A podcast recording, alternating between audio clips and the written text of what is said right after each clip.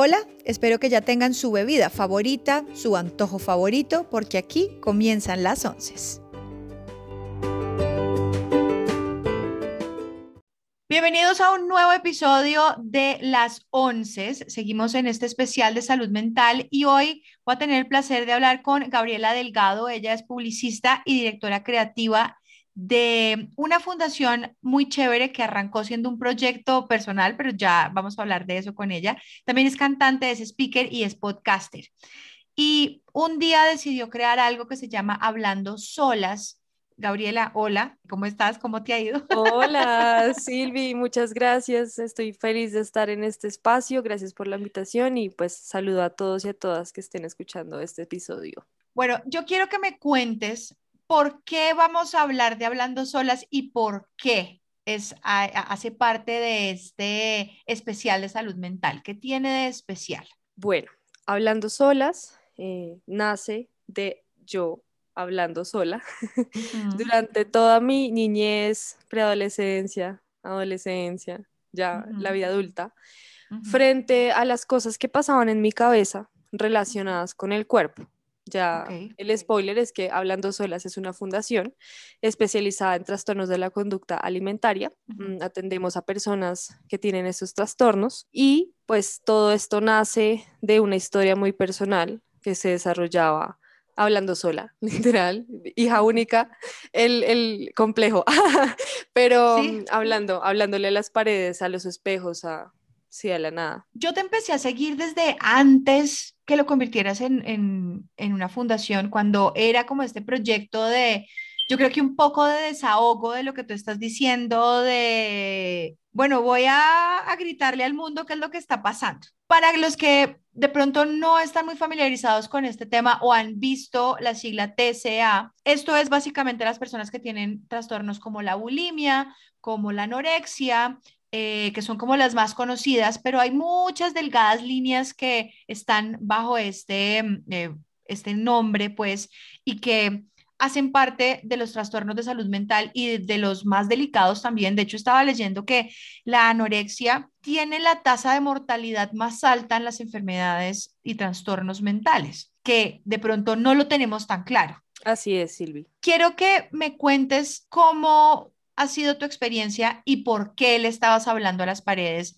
¿Cuál fue ese trastorno que de pronto tú tuviste y que en algún momento empezaste a gritar como para pedir ayuda? Bueno, todo empieza cuando a mí me hacen hacer dieta a eso de los nueve años, por primera vez casi, porque yo tenía panza y los niños del colegio empezaron a decirme que tenía panza, que me veía gorda, mi apellido es delgado, entonces empezaron a decirme, Gabriela la que no tiene nada delgado, Gabriela grasa, Gabriela gordo, y empiezo yo como una dieta súper estricta, primero donde una cita donde una nutricionista que me mete esto en la cabeza de es que te vas a quedar bajita por ser gorda, no te vas a desarrollar.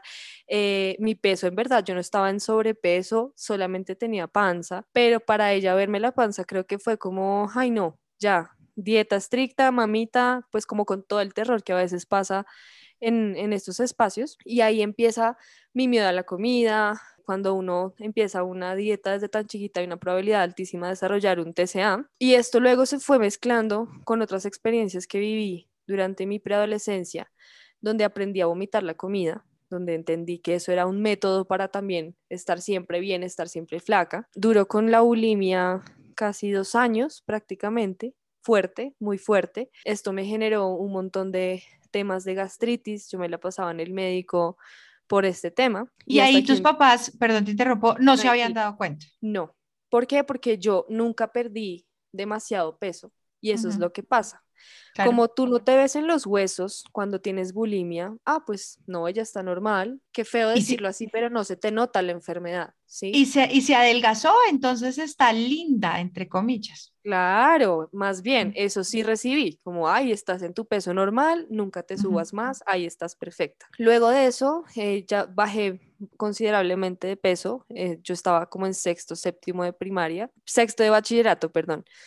Y voy al médico por una urgencia, por una gastroenteritis tenaz, y algo pasó en mi mente, el universo conspiró, y yo por primera vez me veo al espejo sin la dismorfia corporal, que eso es uno de los temas que salen de las enfermedades eh, como los trastornos de la conducta alimentaria, que muchas veces se genera una dismorfia y en ese entonces me vi al espejo y me vi como muy flaca y me asusté. Pasó un milagro, como algunas personas dirían, y decido dejar de hacerlo, porque también esa gastroenteritis era como un resultado y un revuelto de mi conducta eh, frente al vómito eh, inducido. ¿De em, cuántos años tenías? Yo tenía 12 años. Muy bueno, pero te diste cuenta siendo chiquita, bueno, importante que haya pasado siendo chiquita. Claro, pero el cuento va, va sigue.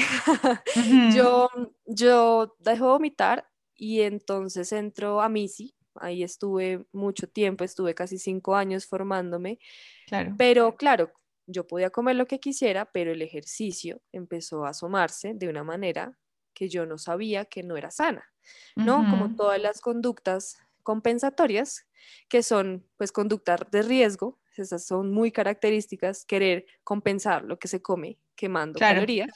Yo era feliz en ensayos y en de todo porque estaba sudando. Y claro, como yo no vomitaba, yo pensaba que estaba sana. Y en la terapia... y, entre, y entre más ejercicio hagas, pues mejor te vas a sentir porque me comí esta donut, entonces voy a quemar la donut. Claro, es, esa matemática que es supremamente que es más común de lo que uno cree esa, esa toxicidad, ¿no? Total. Eh, esa cultura de la dieta es bastante fuerte. Sí. Y pues claro, yo, yo estaba feliz, no, no sentía necesidad para vomitar, pero empezó a cruzarse la ansiedad. Yo hoy en día pues ya identifiqué y estoy diagnosticada con, con trastorno ansioso, pero empiezan los atracones, los atracones de comida, en esos momentos emocionales fuertes, el refugio para muchas y muchos es la comida, entonces las emociones, uno se come, se come literal las emociones, o no, o deja de comer, em, y empiezo yo a atracar, a atracar la nevera literal, y desbordadamente como que no era el impulso de vomitar, pero sí después era, bueno, mañana hago ayuno y mañana hago ejercicio porque me comí toda la nevera, ¿no? Y esos son límites que a pesar de, no, de yo no hacerlo repetidamente, como muy constante, pues estaba pasando, seguía en el trastorno de la conducta alimentaria. Claro, nunca eh, llegaste a este tema de alguien que te recomendara tal pastilla para adelgazar o los que los quemadores de grasa y los laxantes y no es que yo, o sea, eso fue como séptimo, octavo, noveno. En décimo en el colegio le escuché a una pelada que era de las más churras de la promoción, dice que, no, eh, es que compré este té y pana, fui al baño y boté todo lo que comí. Eso fue una droga para mí. O sea, escuchar eso fue como ir de inmediato, o sea, salí del colegio ese día a comprar el pinche té y duré con ese laxante supremamente fuerte casi cuatro años. Hay chicas que toman laxantes y pierden el colon, pasan un montón de, problemas gastrointestinales por culpa de estos laxantes. Claro. ¿Qué pasa? Eso también es una conducta compensatoria que giraba en la bulimia y giraba también el ejercicio, hacer cardio tres horas, ponle al día, em, las pastillas para adelgazar, compré también en la época, eh, que el gel reductor, eh, bueno, tantas cosas que le venden a uno, que cuando uno tiene un trastorno mental, pues eso es normal, eso es como, ay, es una solución a mi problema, es una solución a cómo yo me percibo de mal frente al espejo. Pero además ahí esa delgada línea de, claro, no todo el mundo tiene un trastorno alimenticio, no todo el mundo sufre de bulimia, no todo el mundo sufre de anorexia, digamos que eso ya es es lo que yo siempre he hablado acá con mis invitados, es el humano tiene ansiedad porque es una conducta normal del ser humano, eh, igual que la tristeza, igual que la felicidad, pero cuando ya se desborda por alguno de los dos lados es cuando empiezan los trastornos. Pero es muy loco lo que tú decías de la cultura de la dieta, cómo es tan normal, lo cual no significa que esté bien, sino que es la norma y es lo que la gente hace, este tema de la recomendación de me tomé estas pastillas, no sabes, me bajé 5 kilos en una semana. O no sé si te pasa, a mí en Facebook ya, ya siento mucha ira y yo tuve que salirme de, me he salido de grupos de Facebook donde solo hay mujeres porque vi muchos de niñas, necesito algo que me ayude a bajar 5 kilos en dos semanas porque tengo un matrimonio y necesito estar flaca. ¿No considerarías ir a un nutricionista y hacer ejercicio? Ah, no, y ponen, y no me vayan a decir que hacer ejercicio porque odio hacer ejercicio. Ay, no. hacer ejercicio, y es lo que tú dices, claro, todos son los extremos, no hay que volverse adicto al ejercicio porque uno puede cambiar una cosa por otra, ¿no? Es como cuando la gente hace rehabilitación de drogas y empieza a fumar o deja de fumar y entonces empieza a comer más, ¿o no? Uno siempre cambia como una cosa por otra. El tema es aprender a cambiar la, como todo ese chip que nos han metido de que la comida es un enemigo terrible. Todo es terrible. número uno. Y todo, es malo y la gente entonces eh, hasta les han dicho, y hay médicos que además hacen parte de esto, no sé dónde les enseñan esto de Listo, entonces tienes que hacer ayuno y tienes que, no puedes comer frutas nunca más porque las frutas tienen azúcar, entonces eso no nos gusta. Eh, no puedes volverte a comer un pan porque esos son carbohidratos y los carbohidratos no nos gustan. ¿Y cómo así? Entonces, ¿de qué me voy a alimentar? Cuéntame de. ¿Qué es agua?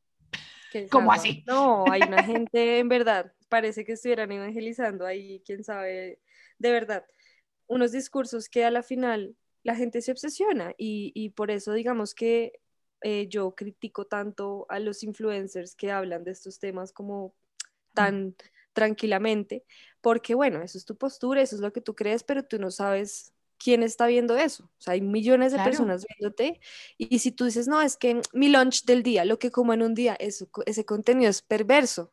Por más que uno quiera dar ideas saludables, que ese es un término bien conflictivo, ¿no? Ah, Saludable. muy gris, muy gris. O el fit, fit.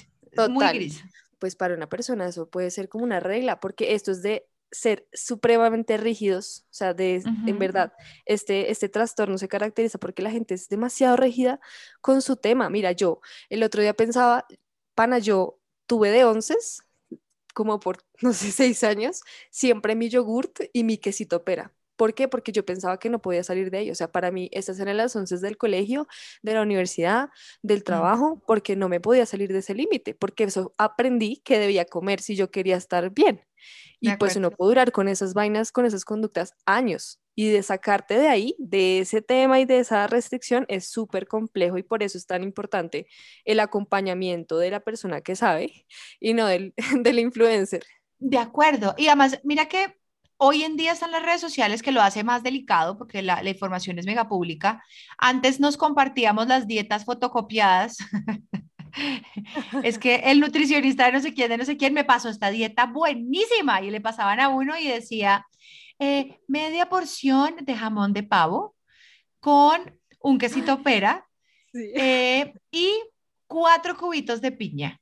Ese va a ser tu desayuno fue pucha, y uno hacía esas dietas y obviamente se adelgazaba. O sea, te voy a decir, yo llegué a hacer, o sea, yo estuve en un reinado, ¿no? Entonces obviamente me tocó hacer dieta y un montón de huevonadas. Yo llegué a comer durante tres días solo uvas. Dios. Y esto nunca se lo he contado a nadie. Yo comía uvas todo el día, iba, me acuerdo mucho de estar con la persona con, con el que era mi novio en esa época, yo tenía 20 años, 18 años, íbamos a una pizzería, plan de domingo, toda la familia a comer y yo me sentaba a comer mis uvas y los veía a ellos comer pizza. Pero por las noches yo bajaba a la nevera y comía cosas que me dieran como energía. O sea, yo decía, tengo que comer algo. Pero durante todo el día, yo decía, hice un detox de uvas durante todo el día. ¿Quién se inventó ese detox?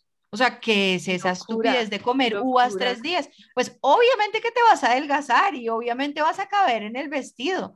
Pero lo que tú decías de los problemas hoy en día que seguramente tengo del colon y las gastroenteritis que me dieron durante muchos años, pues tienen que ver con lo que tú contabas ahorita, ¿no? De los laxantes, de las dietas, de cómo tú en esa época no tenías un influencer, pero la más guapa del colegio se tomaba el té esas, esas eran las influencias de nosotras.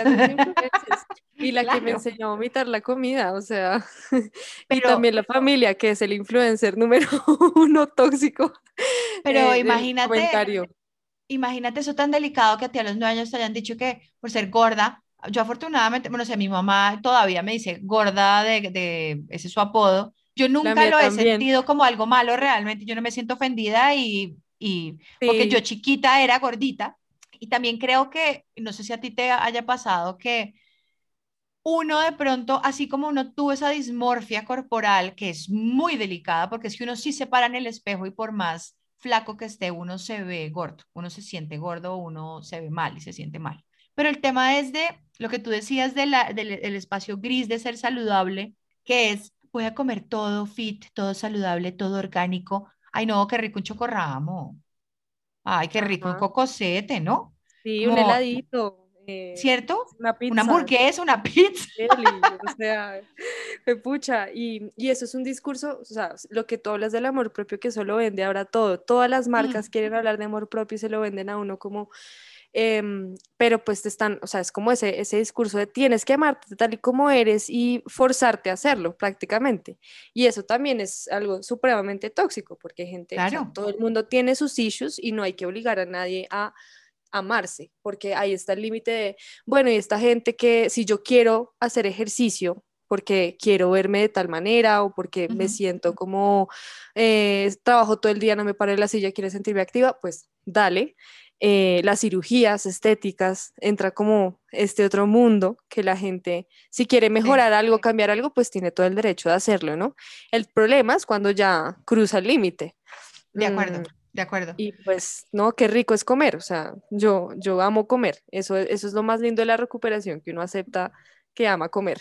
Pero eso, eso te iba a preguntar, digamos que tú pasaste, además porque nos desviamos, tú venías en el colegio, laxantes, me imagino que en la universidad con tu yogur y tu quesito te mantenías en un peso pues, ideal y la gente de pronto te decía que estabas linda.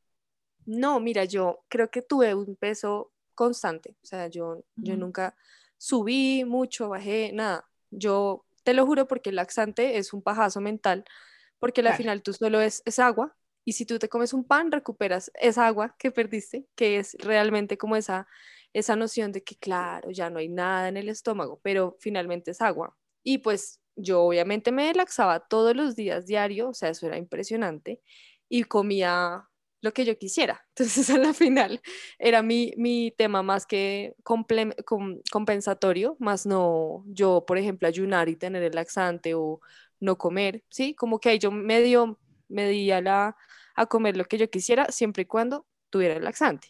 Hacía dietas líquidas, una vez hice una vaina loca de solo jugos, casi me desmayo al segundo día. Mm. Y eso estaba de moda. O sea, a mí me salía anuncios en tu kit de los cinco jugos del cinco días de detox que lo venden así, pero en la final era como, ah, bueno, pues sí, no es sólido, no me va a engordar. No, baila, yo estudiaba, luego pasé al trabajo, igual, con mi laxante, segurito, pero el ejercicio en un punto ya tipo 2017, 2018 ya empezó a escalar y ya me empecé a sentir muy mal, o sea, a pesar de tener, hacer ejercicio, de comer, entre comillas, bien, como sano, lo que yo pensaba que era bien, como ensaladas y punto, eh, yo me sentía muy mal, muy mal, em, empecé a, tener bajones, ahí descubría la depresión, por ejemplo, mis relaciones sociales estaban de verdad en la mierda y ahí quise buscar ayuda, ahí por primera vez después de eso, o sea, de nueve a los que tenía 20 años quizás, sí, 20, 19 ¿Y años. En, y en todo este proceso estuviste sola, te sentías sola. Claro.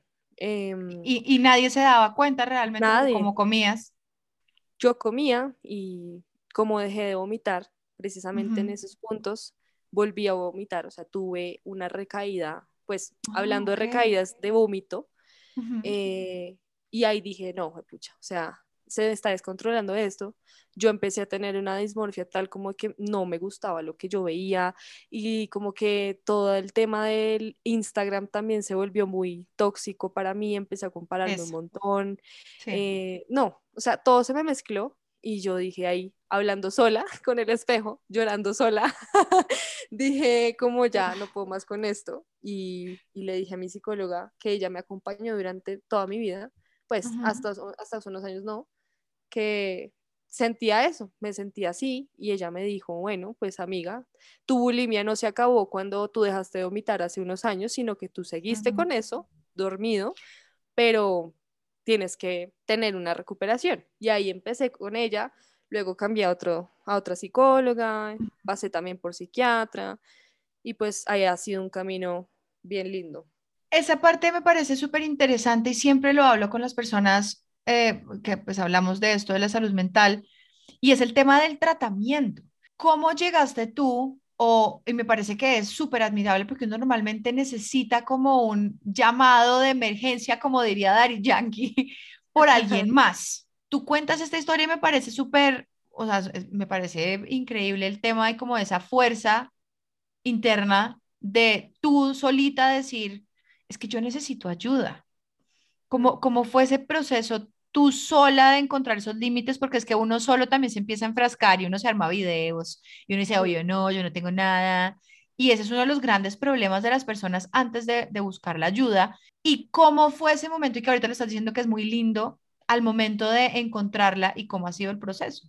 Pues aquí hay, digamos, esta historia quizás no habría sido la misma si yo desde el principio hubiese podido decirlo, ¿no? Quizás, pues, pero la vida así lo quiso. Em, aquí hay un, ah, quiero hacer un paréntesis, es que mi historia es, yo creo que más común porque uno siempre escucha y hay muchas historias de chicas que han pasado hospitalizadas muchos años, que llevan con, luchando con esto muchos años, que sus luchas también son, son parte de, lo que yo vivo y de, de, lo que pasan hablando solas, pero pues esta es una historia sin el hospital, ¿no? Como que eh, afortunadamente me siento muy afortunada de que sí se dio, pero pues hay casos mucho más complejos y, y, que pues uno se puede morir de esto realmente, ¿no? Em, pues mira, uno siente mucha vergüenza porque es algo que tú te estás haciendo a ti misma, claro. no es alguien que te está agrediendo, entonces contarlo es súper fuerte, es lo que te van a decir, porque claro, yo escuché muchas veces, ay, pero es que no seas boba, estás bien, estás bien. A mí me gustas así, ven, pero pues entonces no comas más papa ay, pero deja la bobada, cosas así, ¿sabes? Mm. Que al final a uno le trancan el proceso, el miedo está ahí peor.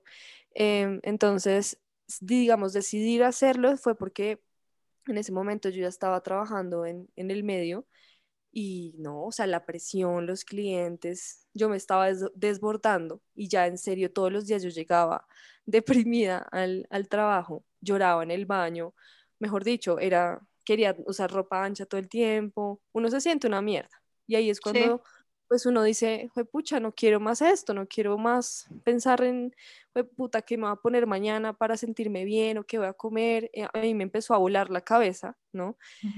Em, y ahí digo, bueno, necesito hablar de esto. Pero hay muchas personas que creen que esto, con esto uno puede eh, solo, y no, no, no, no sea, esto realmente no, uno no, pues, no se cura las enfermedades mentales solo porque uno ni siquiera es experto en el tema. De acuerdo. Mm, necesita siempre ayuda. O sea, si yo no hubiese tenido terapia, si no hubiese conocido a nutricionistas, eh, si no hubiese compartido con otra gente que también entiende por lo que yo pasaba, creo que estaría ahí. Y el riesgo acá es muy importante porque es la salud, porque la desnutrición genera un montón de enfermedades. Entonces esto no es un juego y no es que uno se cure pues la bulimia echándole ganas. Gaby, hay algo que te quiero preguntar. ¿El tema en tu familia a ti te influyó o tú tuviste una familia protectora, pero fue la parte externa la que, digamos, que te hizo caer? O ambas cosas, porque las familias muchas veces pecan en, obviamente la sociedad lo pone como las tías, pero hay mamás, digamos que hay, hay, siempre algunas imágenes que hacen, ah, es que ese vestido se te ve mal, es que estás gorda, es que hagamos dieta, es que eso te lo vas a poner, vas a salir así, se te ve la barriga, óyeme. Esos comentarios chiquitos que la gente cree que no son dañinos y que son súper dañinos realmente. Pues todo es un combo, es un sancocho. Mm. Eh, por parte de la familia de mamá es una familia costeña, entonces tú sabes que ya la cultura machista, es, un, es muy marcada y la comparación de los cuerpos es total. O sea, desde que yo soy chiquita, claro, eran todo el tiempo, ay, no comas esto porque te vas a engordar. Cuando yo empiezo mi dieta eran como, pero quédate así, ¿no? No te vayas a subir, así estás perfecta. Eh, todo este eh, mundo también como de los estereotipos se mezcló con el bullying del colegio mm. eh, y ahí yo me empecé a fijar mucho en, en, mi autoestima, como en lo que yo tenía que mejorar porque no me sentía suficiente, pero también hay una base familiar que en esto o sea, los trastornos de la conducta alimentaria son multifactoriales, o sea, puede ser por muchas razones. Y en mi caso, pues sí tuvo que ver la familia. Eh, y psicológicamente hablando, con unas heridas de abandono muy fuertes que yo tenía y que con, gracias a la terapia, pues he podido sanar. Pero pues em, la relación que uno tiene con los papás desde la infancia, eso, pucha, eso marca toda la vida cosas. Entonces, yo tenía muchos temas. Eh, mi, papá fue alcohólico, por ejemplo. Eh, mi mamá también, una guerrera que trabajó también para sacarme adelante. Entonces, yo pasaba mucho tiempo sola. Y bueno, todos estos vacíos en esa adolescencia se me marcaron mucho más y bueno, caí. O sea, me tocó pasar por la bulimia, como en la adicción, por ejemplo, la depresión que se va mezclando con las drogas o con el alcohol, igualito a mí me tocó fue con la comida y con el cuerpo y con las dietas. Pero fue como una mezcla de, de, esto y pues obvio después que el novio, que hay que ser bonita, flaca para conquistar, todas esas ideas súper también como de esta, sí, estupidez, de que la mujer tiene que ser todo 10 de 10 para los hombres, que claramente pues como cuando el feminismo llegó a mi vida también me ayudó en mi proceso, pero fue una mezcla familia, familia social, podemos hacer familia slash social. Claro, bueno, y el tema de las relaciones que también afecta tanto y que el tema machista que también tenemos súper interiorizado en nuestra cultura, que los hombres muchas veces pueden pecar y no saben que están pecando porque también es tan normal. Uno la ansiedad sí lo lleva a comer, o sea, uno la ansiedad sí lo empuja a que el cerebro, uno lo que necesita la comida es una droga porque lo que hace es que libera, libera endorfinas en el cerebro y uno se siente mejor. Mira, por ejemplo, un ejemplo tan claro, yo cuando era chiquita me comía las uñas. Y que veían mis papás, no, hay que cochina, porque lo haces, las uñas saben feo, no sé qué, en vez de, pana, esta china tiene ansiedad, o sea, es una niña ansiosa. Si te comes las uñas es porque, claro, yo estoy todo el tiempo ahí, ya no me las como, ah, pero era un indicio muy claro de que yo tenía ahí mi, mi tema y, son desapercibidas, o sea, como, no, eso, eso es normal, eso nada que ver, pero a la final esa ansiedad genera muchas otras. De hecho, la gente que tiene depresión, por ejemplo, muchas veces deja de comer muchos días y eso va generando, por ejemplo, trastornos de restricción de la ingesta que pues precisamente se acercan sino pues también son eh, atados a los TCA, pero claro, tú le dejas de coger como el gusto y no sientes que no tienes hambre y ya. Eh, entonces todo está unido, todo está conectado, es como dark. Quiero que hablemos de tu proceso con la terapia y cómo fue esta terapia pública de Hablando Solas y luego lo montaste en una fundación y me parece que lo que haces es un trabajo de aplausos de pie porque tomaste la decisión de listo, yo me ayudé solita, entre comillas, pero hay gente, que es lo que yo te decía que es admirable, hay gente que necesita ese salvavidas. ¿Cómo decidiste crear esto que ya es mucho más grande y tan poderoso? Muchas gracias, qué, linda. Pues mira, yo mm, empezó esto, pues claro, como una cuenta de Instagram, de hecho, dato curioso, yo le quería poner hablando sola porque era un blog mío o sea, yo nunca pensé que esto fuera público ni en la vida. O sea, yo, yo en mi peor momento creé la cuenta, hice algunos posts y era una cuenta privada, o sea, era mi blog personal, básicamente. Y hablando sola ya existía. Y yo no, pues hablando solas. Y mira, sin pensarlo, el plural tenía que ser. Yo empiezo como a, pues esto, una amiga me dice, no, públicalo, está muy chévere. Y yo, ok, con mucho miedo a ver, pues el, digamos, el, génesis era una mezcla de todo, ¿no? Como amor, eh, feminismo mm, y también el tema como del amor propio cuando era una, era un concepto no tan prostituido. Perrateado. sí, perrateado. Claro, eso era en ese momento, 2018, pues estaba como hasta ahorita cogiendo fuerza. Y todo el tema de los cuerpos diversos, bueno. Y mm, empiezo a hacer unos encuentros grupales que me ayudaron muchísimo. O sea, el colectivo realmente es poderoso porque era sanar en colectivo, era sentarnos en sitios y hablar, literal como una terapia grupal más un espacio seguro, porque no había una psicóloga como tal dirigiendo la terapia.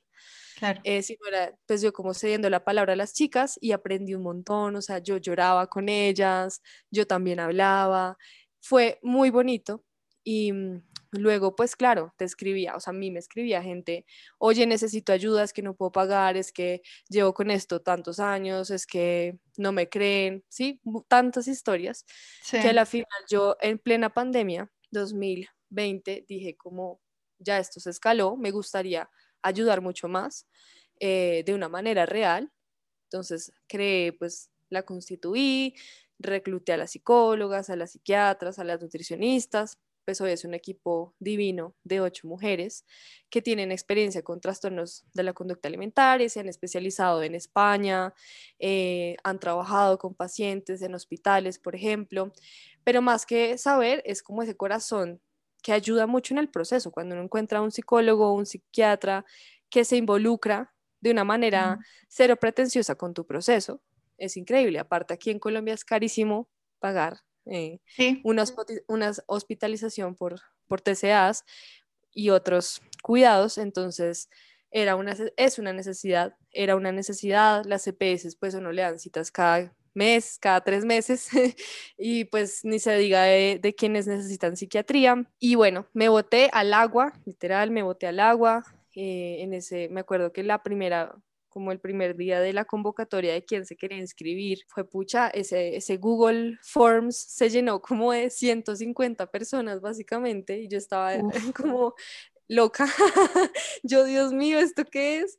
Eh, fue muy emocionante y pues como hemos aprendido muchísimo en, desde el 2020 a hoy, eh, hemos tenido muchas pacientes que las hemos dado de alta, por decirlo así, porque igual era, era, era siempre ha sido virtual, no tenemos todavía un espacio algún día, pero pues chicas que en verdad se, se empoderaron de su proceso y salieron adelante con pues un método, con juicio y pues es como esa sensación de lo que tú dices, yo pude solita, pero sé que no es fácil. Y pues hay casos mucho más graves que sí necesitan atención y que lastimosamente pues el sistema no, no les cubre. No, y además yo siento que ya, ya solo el tema de acceder a psicología y psiquiatría es costoso. Uno no siempre da con los médicos adecuados para uno en el momento que es, ¿no? Entonces puede que la terapia no sea la indicada y la gente se puede rendir un poco, o que el tema de psiquiatría, eso sí, o sea, esa empatía personal con los médicos sí existe, eh, y mi médico puede que no te sirva a ti porque es que somos personas diferentes. O sea, hoy, hoy, hoy en día, tú personalmente, ¿cómo te sientes? ¿Cómo estás? Pues puedo decir que muy bien. Obvio, esto es un tema de aquí copiándome de Cerati, siempre soy, pero, pero, mm, pero sé que si, si llega un momento malo, pues lo recibiré con todos los aprendizajes que llevo en la maleta, ¿no? Eso a mí se me mezcla más que todo como la ansiedad y, el bajón y me llega, me toca siempre en la comida siempre. Entonces, cuando hace mucho tiempo no tengo una recaída de vomitar o de pensar laxarme, ¿no? Ni el ejercicio tampoco de ponerme súper exigente, pero pues hoy puedo decir que me siento bien. Eh, gracias también a la, a la, terapia he podido aprender mucho a reconocer mis emociones, porque eso también pasa que uno reprime mucho.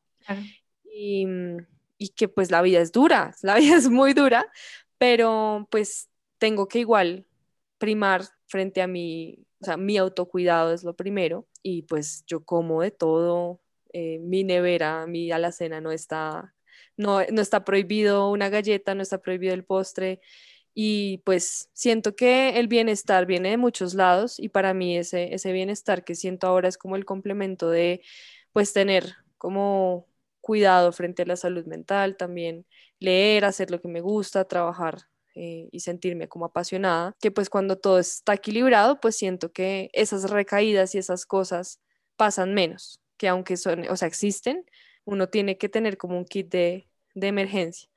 Pero pues hoy en día siento que mi proceso está súper bien. O sea, yo en verdad hace mucho tiempo no, por ejemplo, frente al vómito, no vomito la comida, hace muchos años. ¿Qué nota?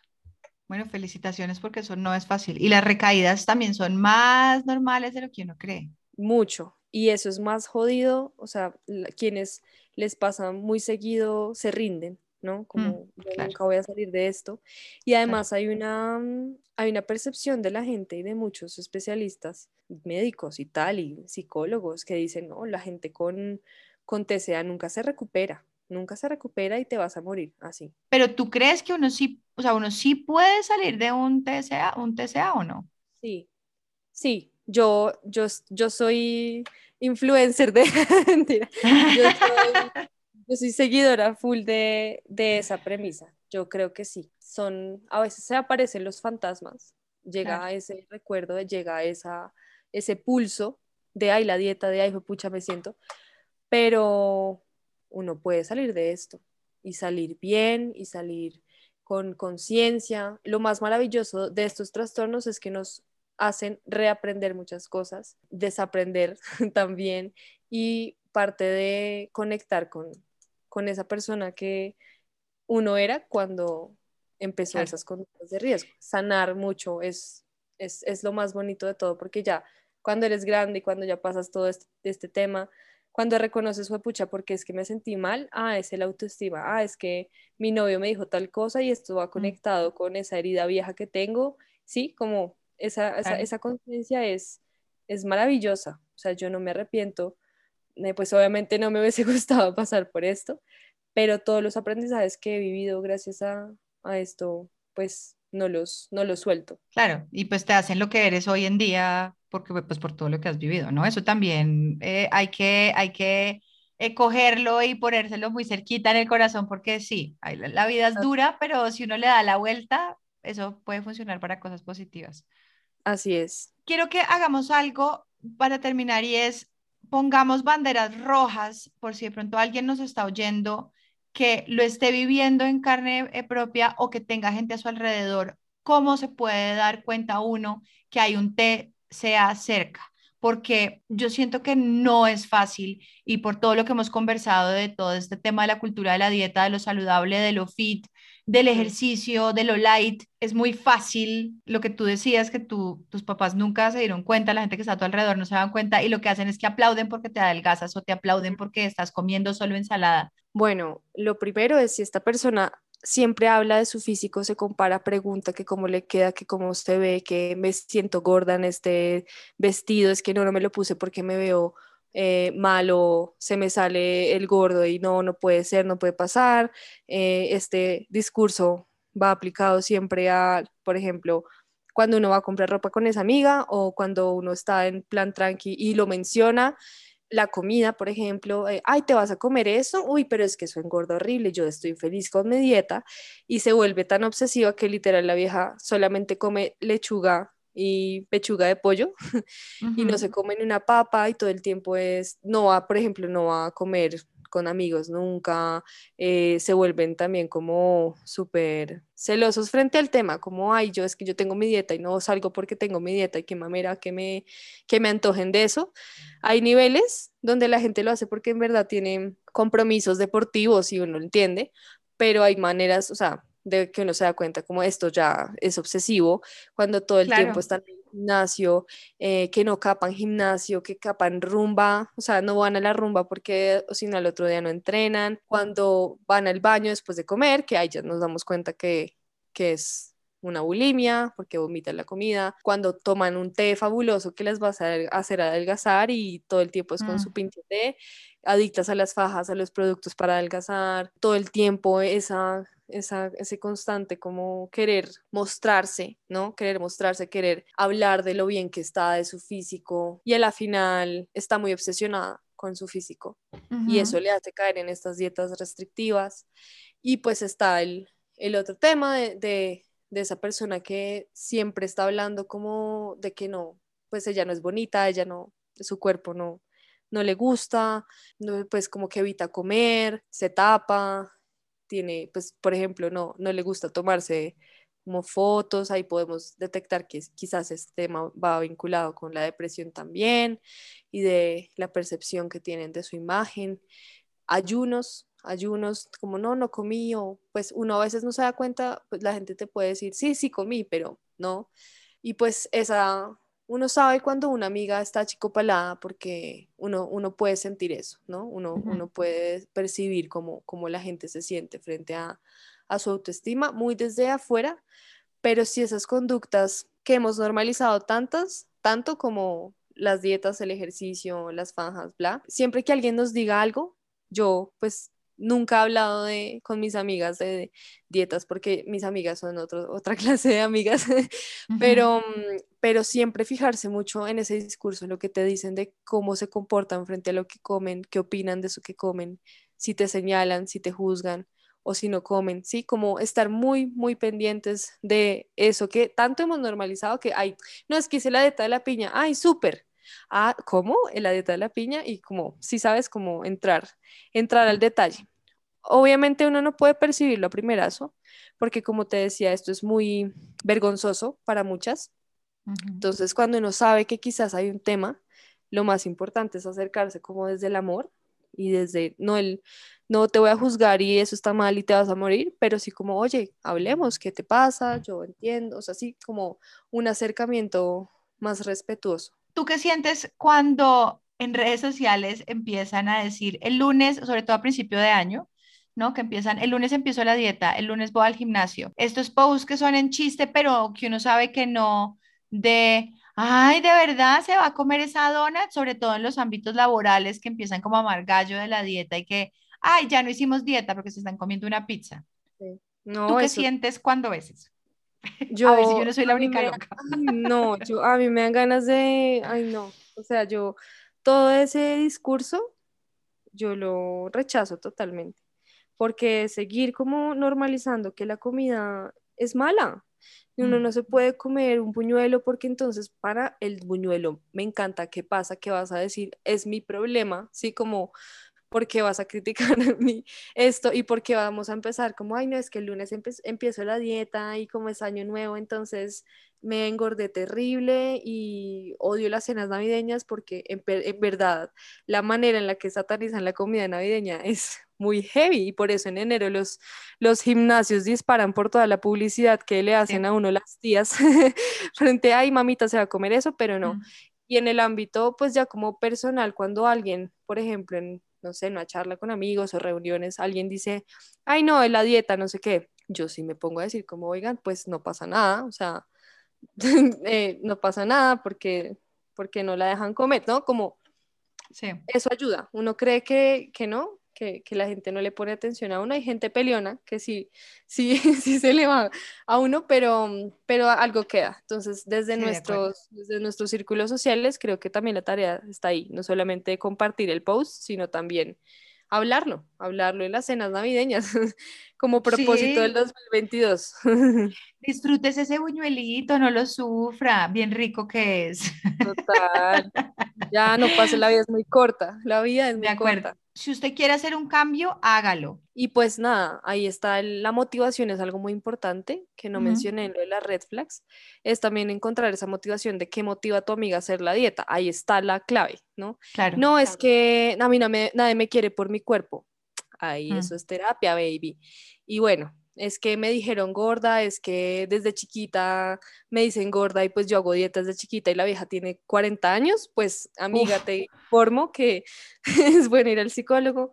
Bueno, oh, y también yo creo que uno puede, ahora que hemos, pues yo, soy mamá recientemente y yo creo que uno sí puede crear nuevos espacios y nuevas maneras de hablar de esos temas en frente de, de los niños, porque los niños son esponjas y no gratis llegan a decirle a su amiguita, ay, es que usted es delgado, pero estás gorda. Ay, sí. Eso no es gratis. Aparte, el niño que me decía eso era gordo, o sea, era el niño que también, o sea, ese man después de un, de un, tiempo que yo saqué hablando solas me pidió perdón, más bello. Ah, bueno, pero, fíjate, chévere. pero chévere que te haya pedido perdón porque también yo creo que se interiorizó y se dio cuenta del daño que estaba haciendo sin saberlo ahí se sentía mal y, exteriorizó lo que, lo que vivía. pues. Eso me parece súper poderoso también porque seguramente esa persona se tuvo que también hacer su proceso para darse cuenta que la estaban barrando. Total, qué lindo, sí. muy bien por él. Y muy bien por ti, Gaby. Muchísimas gracias por abrirme este espacio de hablar de este tema que sé que te toca muchas fibras y que se convirtió como en algo muy bonito para ti. No, a ti, muchas gracias por la invitación, de verdad. Encantadísima de estar por acá. Quiero que hables de tus redes, tu página y donde la gente que está oyendo esto y quiere contactarlas para tener ayuda o recomendar para que alguien tenga ayuda, ¿dónde las encuentra? Claro que sí, eh, estamos en Instagram como arroba hablando solas. Ahí nos, nos contactan vía DM o también hay un link en, en, el perfil donde pueden hablar por WhatsApp con quienes pues les agendarían la cita con los especialistas. Mm, también tenemos un podcast, se llama Hablando Solas, está en todas las plataformas de streaming. Ahorita está en mantenimiento, pero volveremos en marzo. Sin embargo, hay algunos episodios subidos.